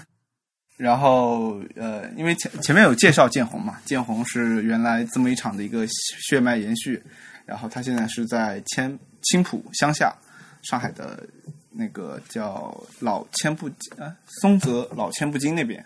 现在已经搬搬呃搬迁了，就现在是又又搬走了。然后当时是呃是为了体验当时工人的一个注资的一个还原历史历史现场的一种心情去做的。然后在那儿一共待了一个月，然后头两周呃待的呃在那头两周其实很兴奋。后来就是有些受不了了，因为那边完全纯粹是一个很闭塞的一个地方，然后白天上班之很早就下班，大概三四点钟就能下都就能下班，到了晚上就几乎没有任何外面就没有任何光，然后也没有也没有网，对，也没有夜生活，就是很很枯燥。然后白白天上班很早，呃，下班很下班也很早，然后很无聊，然后没没有网，就与世隔绝的状态。对，然后就是中途有中断过，回来跟易之谦继续讨论这个这样做的必要性吧。后来还是被他这个就是你在那个上海或者第一集里面说的吧？说你想回到文明社会，啊，对 对对，那个对对，因为真的是那样，没有网，然后没有厕，没有没有洗澡的地方，然后是旱厕，我觉得确实很难想象在那样生活两两周吧。呃，后来嗯是后来是跟你们对我有就是劝导，没有吧？我我也不知道为什么你后来自己去了，就是像纪录片里面说的那样，是吧？后来自反正最后又回去回到建宏，然后完成了整个的一个生活体验吧。其实我们当时没有试图要要说服他要继续回去，只是想想帮助他解决一些他自己一些一些心理上的一些一些困惑，或者他自己思想上的一些一一些一些想不通的地方，或者试图启发被。老力成功洗脑，是这样吗？我怎么感觉好像是被老力成功洗脑，然后小工就非常自动的回去干活。啊，是吧？是不是有点有种那种了不起的挑战那样？嗯，不过这一点在其实，在纪录片里面都还是体现的比较清晰的。我觉得就是你整个一个思想的转变过程。嗯，所以后来你又回去了，是吧？呃呃，对的对的，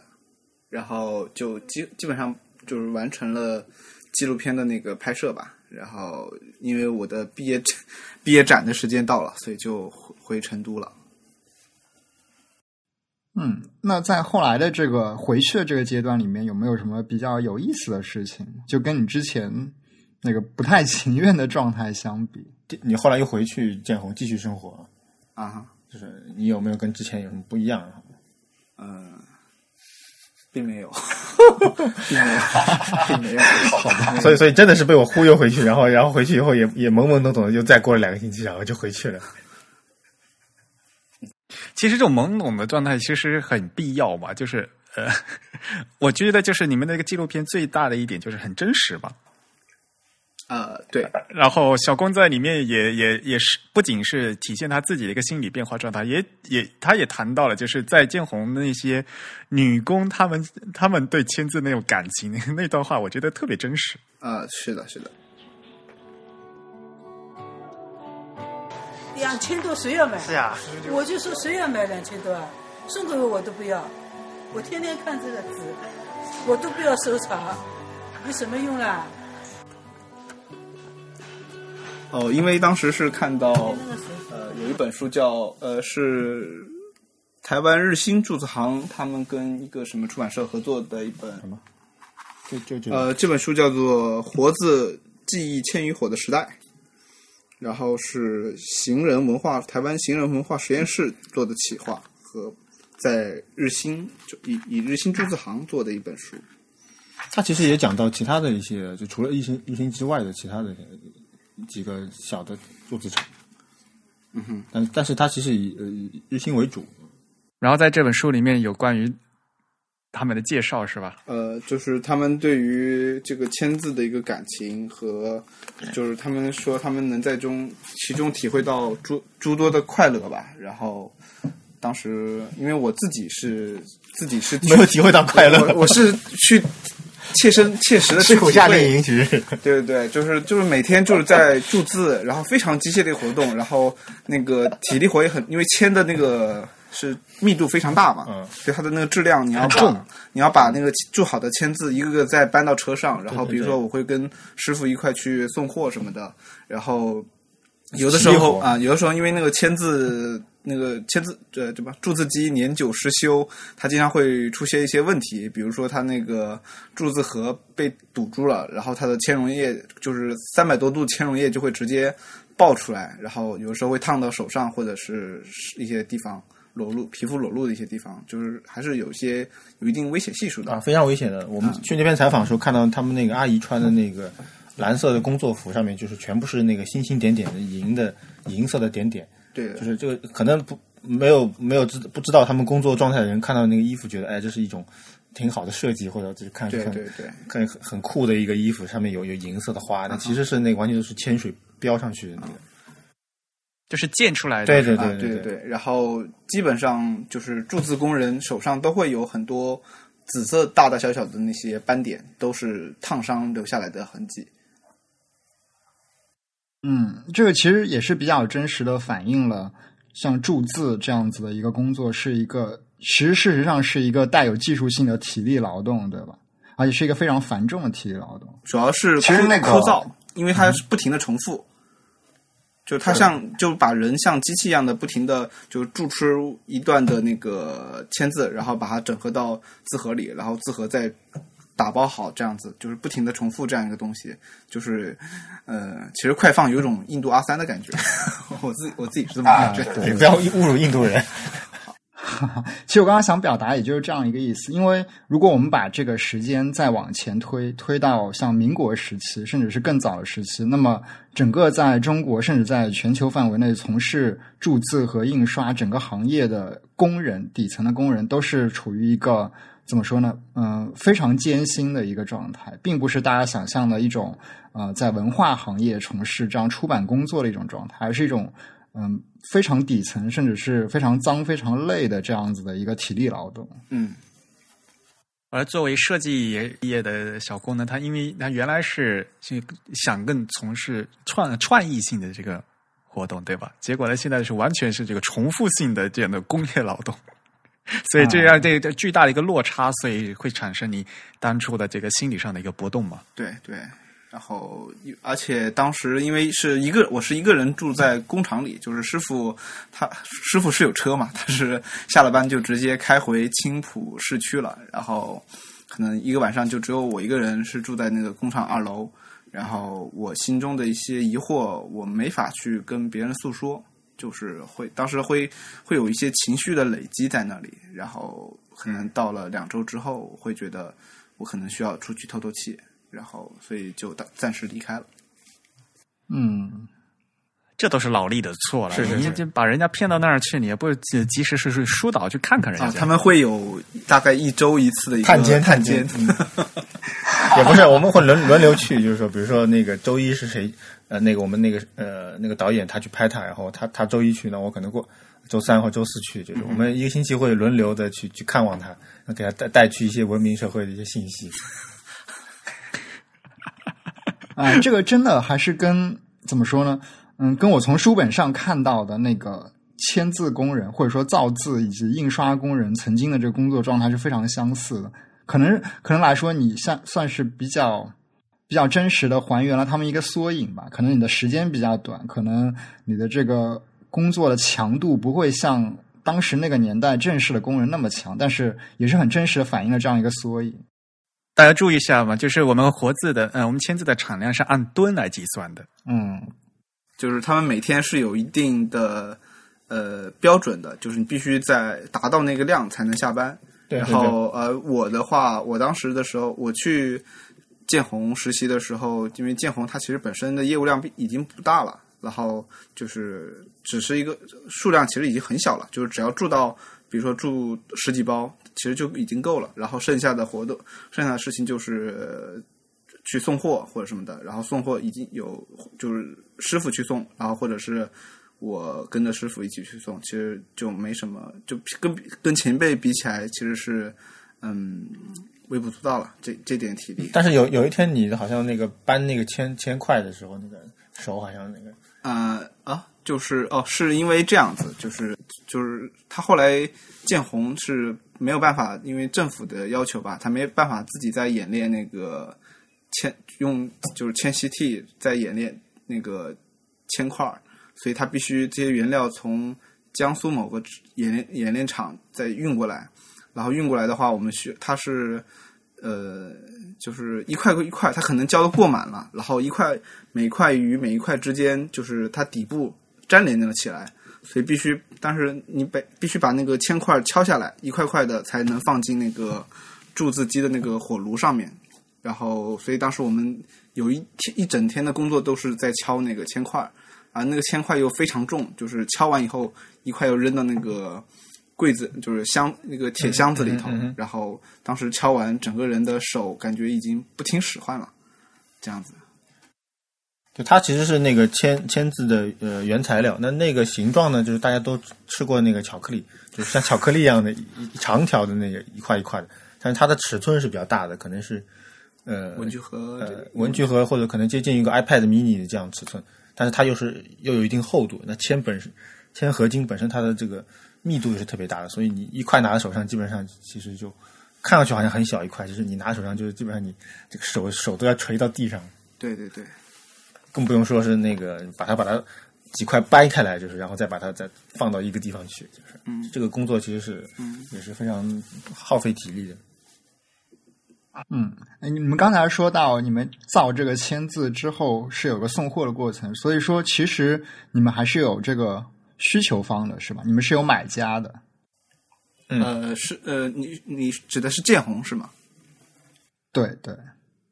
就在二零一五年的时候，你们造了这个签字还是有真实的买家在用的，是吗？呃，是它其实它后来就是说，随着它的那个印刷厂的它的那个需求的减少，它的那个签字的那个用途就是变得更加多元了。就它不单只是提供给用来印刷，嗯嗯嗯，啊，那会有哪些买家呢？这个是可以透露的吗？主要是主大量的是字模一厂，就是字模一厂后来他不是申请，他他就是他他他在这之前的业务主要业务都变成了房地产公司嘛，然后后来他可能拿到了什么国家项目，然后他开始做搞文创。然后文创的话，他需要大量用到签字的一个产品，比如说什么什么什么签字呃千字文、三字经的那种，把所有的这个这样的文章里的字的签字放在一个木盒子里，然后把就就围绕签字做的一系列他们所谓的一些产品设计，然后会有很大的需求，主要是这个。就它用来就是把签字和一些比如说高档的红木啊什么做一些结合，做成各种呃所谓的这个文创和产品，或者说、嗯或者说纪呃纪念品，然后就是用比较高的价格在市场上销售。对，然后啊，然后还有一部分是深圳自在那一块儿，它也其实是在做这样一个事情，然后呃也是订了非常大量的签字，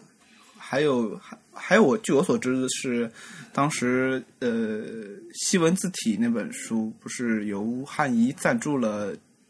八呃八个签字是吧？呃，字体之美，仪态万千，我记得好像是这样。然后那个签字是也是在建宏浇筑的。对，还有那个啊知道还有就是那个青岛有一个叫时光印记的一个一个就是说一个活字好像是活字排版体验工坊，然后他们就是说也是有一个人呃创业，然后用用那个活字排版体验的方式来来来就是说来进行商业性的营业，那他会需要很大的大量的签字来补补充他的那个签字字架，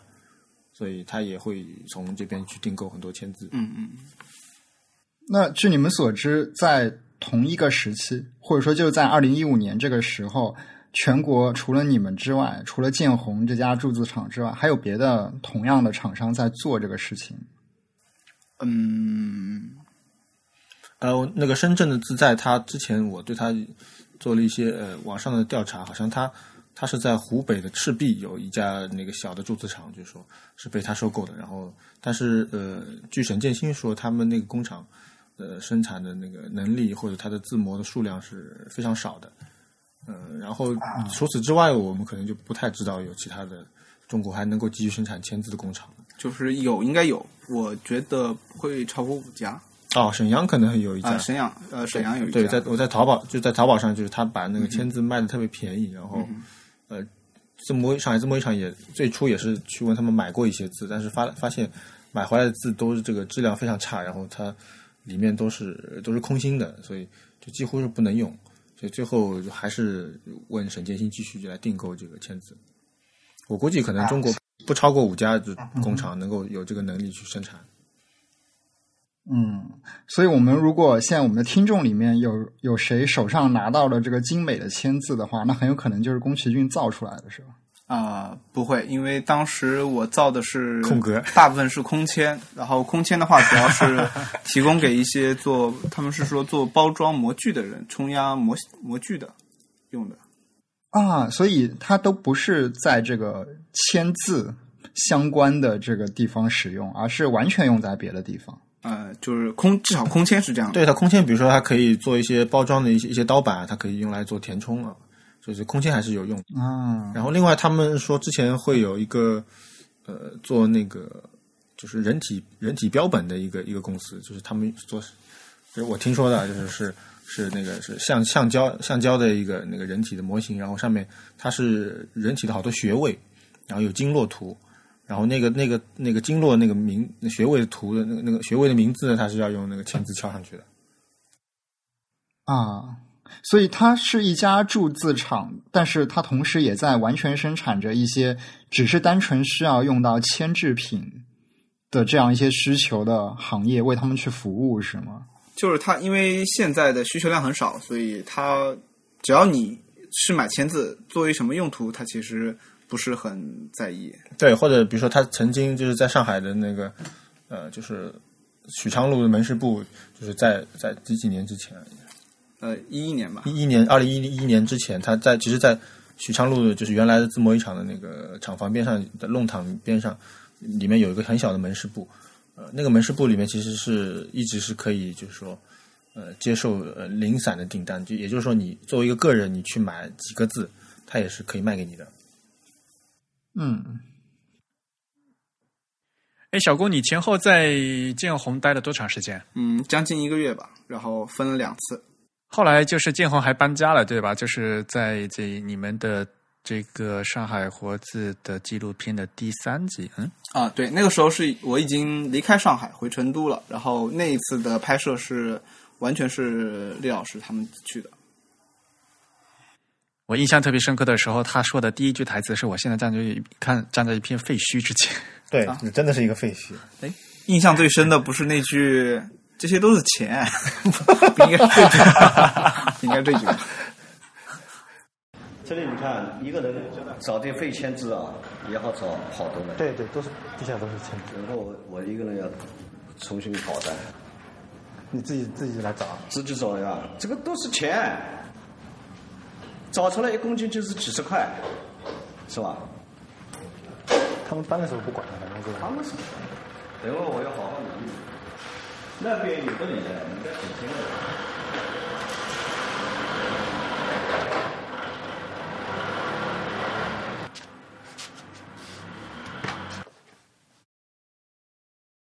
我我觉得老力拍这个片子是有一种后现代主义的那种苍凉感，很真实的呀。其实当时那个拆迁的那个那个情况也确实是呃比较的那个震撼，因为其实你想他呃从那个两千年两千年搬到这边来的时候，其实是他也他也是花可以看出确实花了很大的代价吧，很多很很很老的传统的东西都带过来了，包括工人也好，设备也好。那他那你再再次去的时候，那我们因为也做调查去了好多好多次，就特别熟悉了。你再次去的时候，看到所有的东西都已经。啊，都被拿走了，然后，然后该拆的拆掉了。他门口的那个外面那个广场上面，就是全部是堆着堆着各种建筑垃圾。它其实是那整片都拆掉，所以它边上它隔壁的好几家工厂也被拆掉，所以你看到就是完全是一大片的废墟。所以那是时间是什么时候？大概是四四五月份，二零一五年的四五月是吧？不是不是，二零一五年的可能是八月份的时候，七七月份啊，七七八月份是搬过去的。哦，五月份是他预备要搬的，对，当时他说，嗯，对他差不多是八月初的时候搬到了新厂房，那就是七月份的时候开始在搬，陆陆续续的在搬。其实我那时候蛮幸运的，就是我原来住的，呃，京从东京过来的时候嘛，老李还带我一起去看了在青浦的那个厂，那所以现在青浦已经没有厂了，对吧？啊，有的就是他他在他。附近又找了一个新的地方，然后再啊，他又换了一个地方，就其实是换了一个地方，躲了起来。嗯，对，是在一个就说起来也很魔幻现实主义，就是在一个游艇俱乐部里面啊。对的，对的。后来我去了一次，后来新厂房的时候，我又去拜访了一下师傅。对，然后他的那个厂房的前面有有一片湖，然后湖里面有几艘游艇，然后据说那个湖的那个河道可以通到那个呃呃。黄浦江，然后可以就是你如果开那个游艇，就可以开到外滩。然后他在里面在造签字，完全看不到任何的，他是就是，除非你找到进入那个厂里头，从外面看完全不知道里面在做什么东西。哈，所以我觉得上海活字真的是可以做成一个怎么说呢？魔幻现实主义的，并且是社会派的推理作品。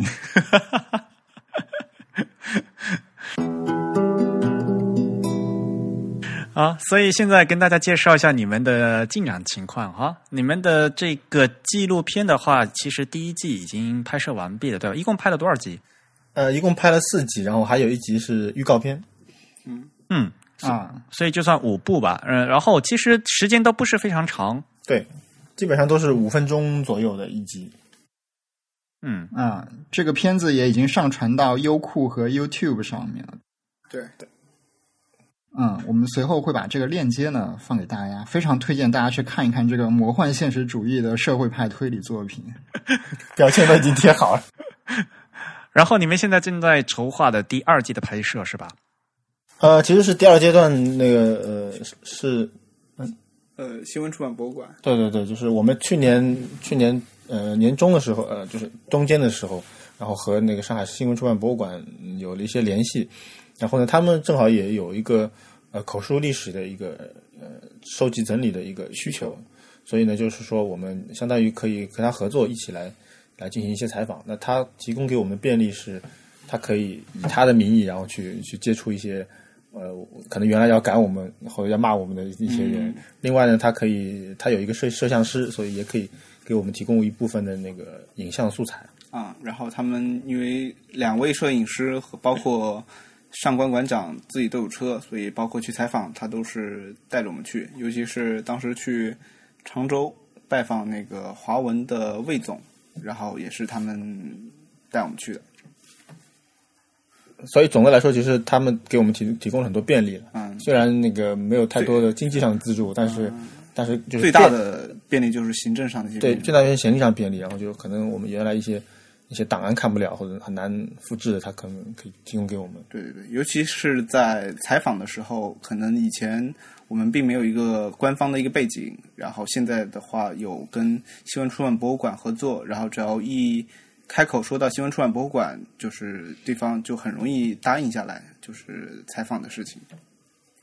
嗯，非常中国特色的一个人情交际的方式了，就讲究名正言顺，对吧？啊是对对对。嗯，所以第二季的拍摄还是比较顺利的。呃，第二季就是说那个去年，那、不对，今年今年一月初，就是去年那个十二月底的时候，宫崎骏他呃考试考完，然后就就到了上海了，然后就就是一月份一整个月，因为二月份就是春节嘛，所以他去去年呃今年一月份一整个月，他呃密集的采访了很多人，然后也发现了很多重大的一些线索。嗯，你要说一下吧。呃，今年主要采访的是一些原来鹰研所的一些字体设计师，还有就是想把呃一九六零年到九十年代这样一段的历史，就是顺着去之前的一些线索继续做下去吧。然后，而且比较重大的两个线索是找到了呃原来并入公司合营华丰厂的华文厂和汉文正楷两家厂创始人的后代，这是一件很重大的事情，就是因为我们没有人能跟我们讲那个时候的事情，就是比如说，最多是当时华丰厂的工人吧，就是沈那个我师傅沈建新的父亲，他们是在就是从华丰民国时期吧，民国到这么一厂一直是在这这个厂工作，但是我们一直没有一个比较高的视角来看。以资本另外一个视角，以资本家的视角来看，来叙说这样一段历史，所以对我们来说是一个很重大的突破。而且他们说的东西确实很多，料干货很足。然后还有一些就是说他们当时的一些其他的一些高高层员工嘛，比如说嗯，什么张秋婷啊之类的？对的对的。然后我们也接下来计划也准备去采访一些呃，比如说上海印刷研究技术呃技术研究所原来的呃所长，或者些里面主要的一些领导，然后来呃，就是从他们的呃角度来来切入，或者是让他们来讲一讲我怎么会成立那个上海的印刷技术研究所，怎么会有想到要办一个就是活字字体研究室，怎么样会开始中国的新中国的字体设计的这一个历史。嗯，啊，我我还是挺期待这个第二阶段的作品，因为听起来很像是一个重回历史的报告文学作品。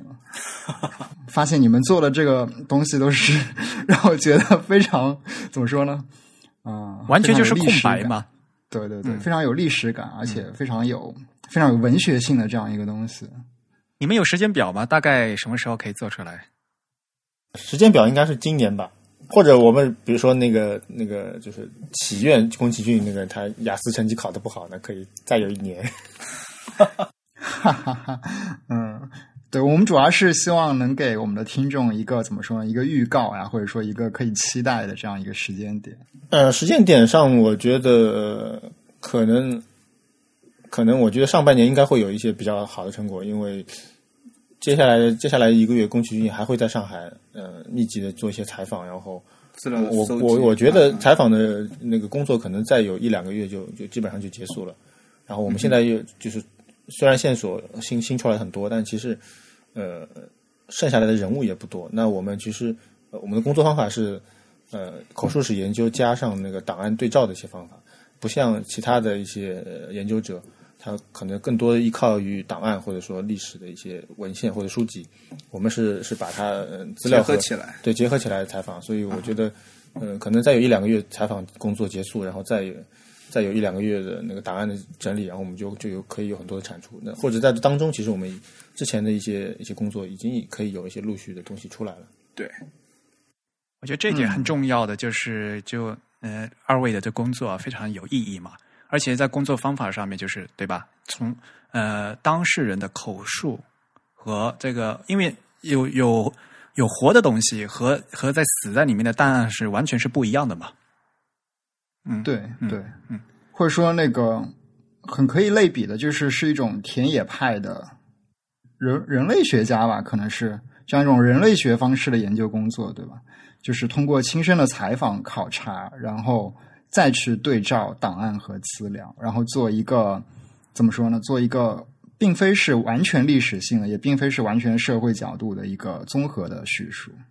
而且尤其是像是活字这样的，大家都以以为这活字都已经死掉了嘛。那其实呢，我们还有很多很多的田，这叫什么田野调查吧，对吧？有很多这个田野调查的工作还是应该再继续下去的。嗯嗯，两嗯两位主播总结的很好。其实，呃，也也呃，我们的工作方法其实也也是因为我们可能自身的一些能力上的限制所导致的。比如说，我们有一些朋友他有很多那个民国时期的藏书样本对自己样本和藏书，那我们这方面其实是非常欠缺的。所以我们能够做的只能是去，呃，怎么说跑腿，更多的去跑腿。对，就是我们并不花大量的精力、精力或者财力在收藏品上面。嗯，或者或者去去采购一些你当时确实是很好的一些一些字体样本或者一些重要的一些书籍上，但是我们可能或者我们更多的是去去面对人，嗯嗯，毕竟历史是人来创造的嘛。嗯嗯，是的。呃，然后我前几天就是元宵过后，我去了一趟西安，在那里拜访了一下西北大学的副艺术学院的一个副教授，叫孙明远老师。然后孙明远老师是日本九州大学设计学专业的，然后博士吧。嗯他也是日本活字史著名的一个学者小宫山博士老师的学生。然后他是、我了解到，他是应该是国内比较早独立研究上海字体史的一个学者。然后据说是二零零五年就开啊始就对对对关注了这个对对对上海字体。，就是完全是倾倾尽全力来研究做这样的一个对，据说他那个也是到为了研究上海的活字历史，专门跑到上海来，然后也住了好久，嗯然后也对一些老的设计师进行了一些采访，但是呃，可能因为语言的问题，呃可能是一些语言的问题和一些，因为他毕竟是独独立研究，所以这个采访呃这个研究可能呃并没有进行下去。然后直到后来字体热的出现，然后大家后来又找到他原来写的一些文章或者是博士论文啊、发现他哦原来这么早就有这样一个学者在进行这方面研究，所以现在呃等于又把他挖了出来。因为孙老师其实是一个很低调的一个人。或者我觉得可能还有另外一个可能，是因为他可能缺乏一个像陈其瑞呃老先生这样这样的一个所谓的内线来帮助我们提供很多不断的提供很多信信息线索，内线很关键。对内线很关键。而且其实就像两位刚才说到，这个方言的障碍上面，其实也是一个很大的屏障啊，对对，呃，孙老师有跟我说，他去采访徐学成老先生的时候，就是他去了两次，并没有任何的收获，因为他说的普通话徐老听不懂，徐老说的常州上海话，他并 他也听不懂，就是，然后最后徐老跟他说：“你去看我写的书好了。可是小公你自己也是嗯四川人吗？啊，你是江西”人，我是江西人，但是我、你去徐学成的时候，你听懂多少？呃我是带着上海本地的小伙伴儿去当翻译的，我会比较机智的解决这个问题。那我我我说一下我自己去采访这些老的设计师，因为我自己是上海人，所以在语言上基本上没有任何的问题。然后呃呃，那个那个徐学成他虽然是常州人，但是我我觉得很奇怪，就是他他说的话我基本上百分之九十五吧能够听懂。然后我录了音之后回回来，基本上就百分之一百都可以把他那个说的话可以可以可以可以录录出来，就是说。对，所以大家不要小看方言这个东西，它能促进学术研究。方言确实是一个比较大的问题。啊，对，当时去拜访那个呃，去养老院拜访当时乔，就是乔雨婷、呃乔晋昌，乔晋昌就是华丰厂创始人的儿子，亲生儿子。然后第三个儿子啊，对对对，然后当时也是因为，但是还好是李老师跟我一块去的，然后但是在养老院很多工作人员的帮助下，才勉强听懂他说的很多关键词儿，因为确实因为毕竟老人家了嘛，九十多岁，然后所以会有些，然后又加上会有点方言，所以啊会有点难以沟通。嗯，不不过后来我在离开上海前，我又去拜，就是一个人去养老院拜访一次，反而好像听得懂了一些啊，说明你上海话有进步了是吧？啊有应该是有进步的吧？就是 然后呢，就是你们两个人的这这呃的一个语录哈，我在纪录纪录片里面听到的非常有意思。然后老厉呢，就是说强调签字是一种工业制品，嗯，那小工呢，这一直都是在就在第一集里面就说嘛，签字是一个工具，它是有一种批量的美感，对吧？嗯，现在因为绝大多数的，就像我们这一辈的人，及更年轻的一辈的人，就根本对签字的话是没有感觉的。所以现在，呃，尤其是像小工他自己还呃做过字，嗯、现在再让你们看到签字，你你们对签字的这种感觉是什么样的？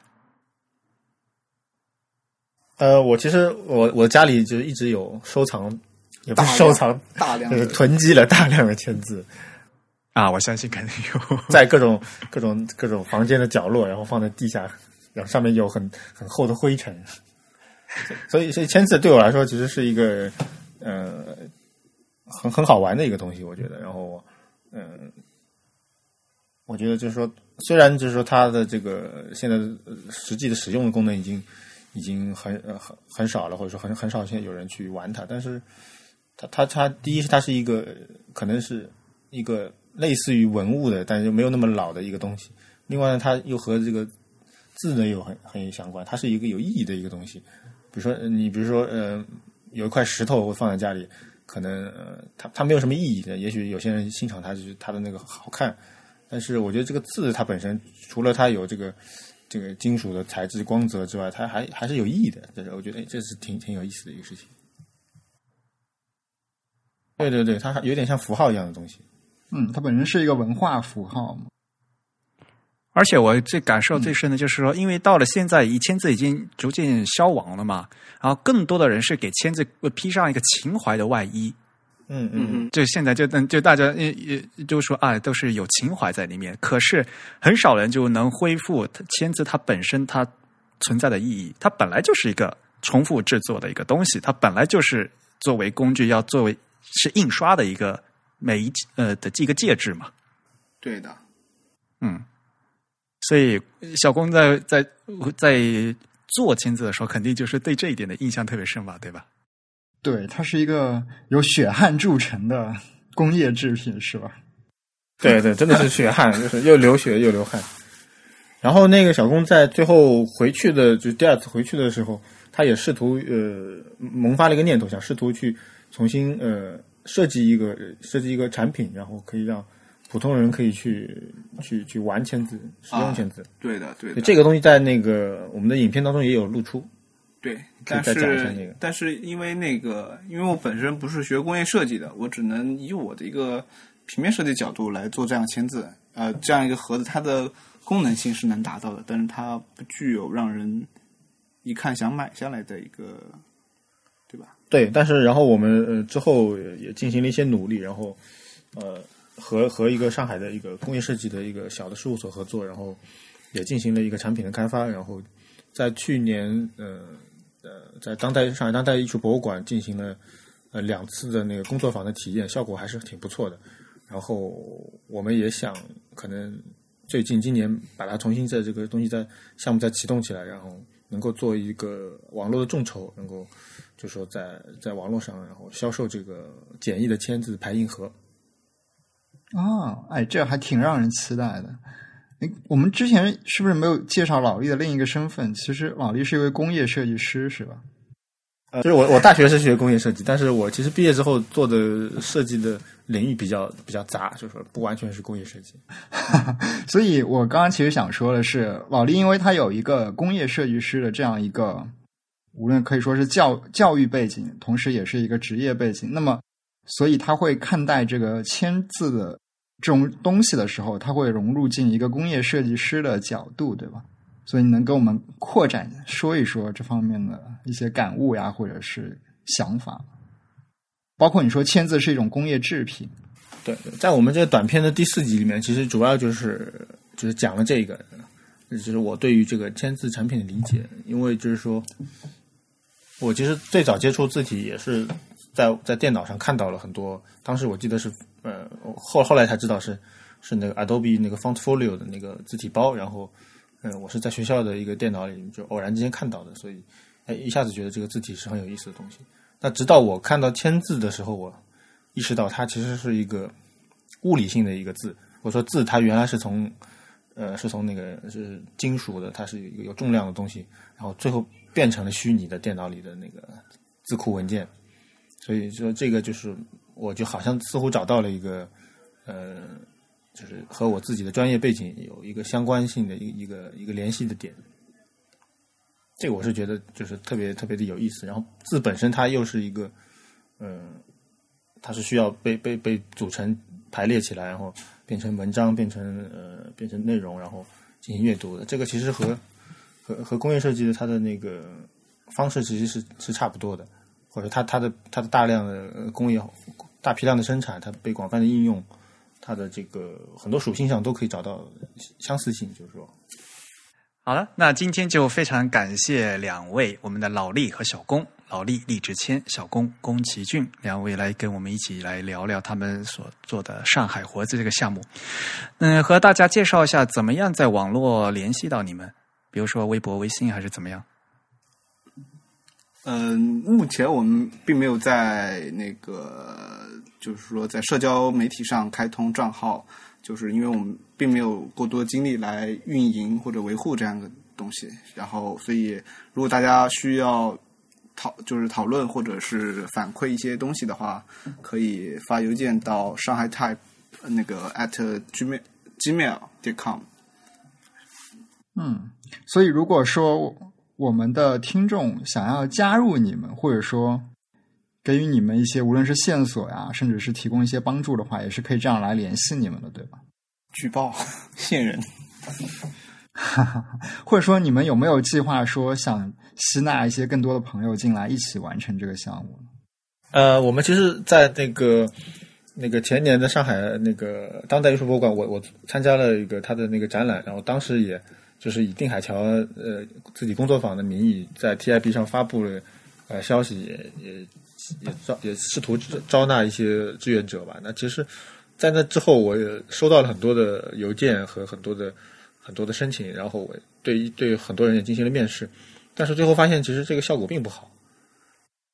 很多的很多的朋友不是说他们呃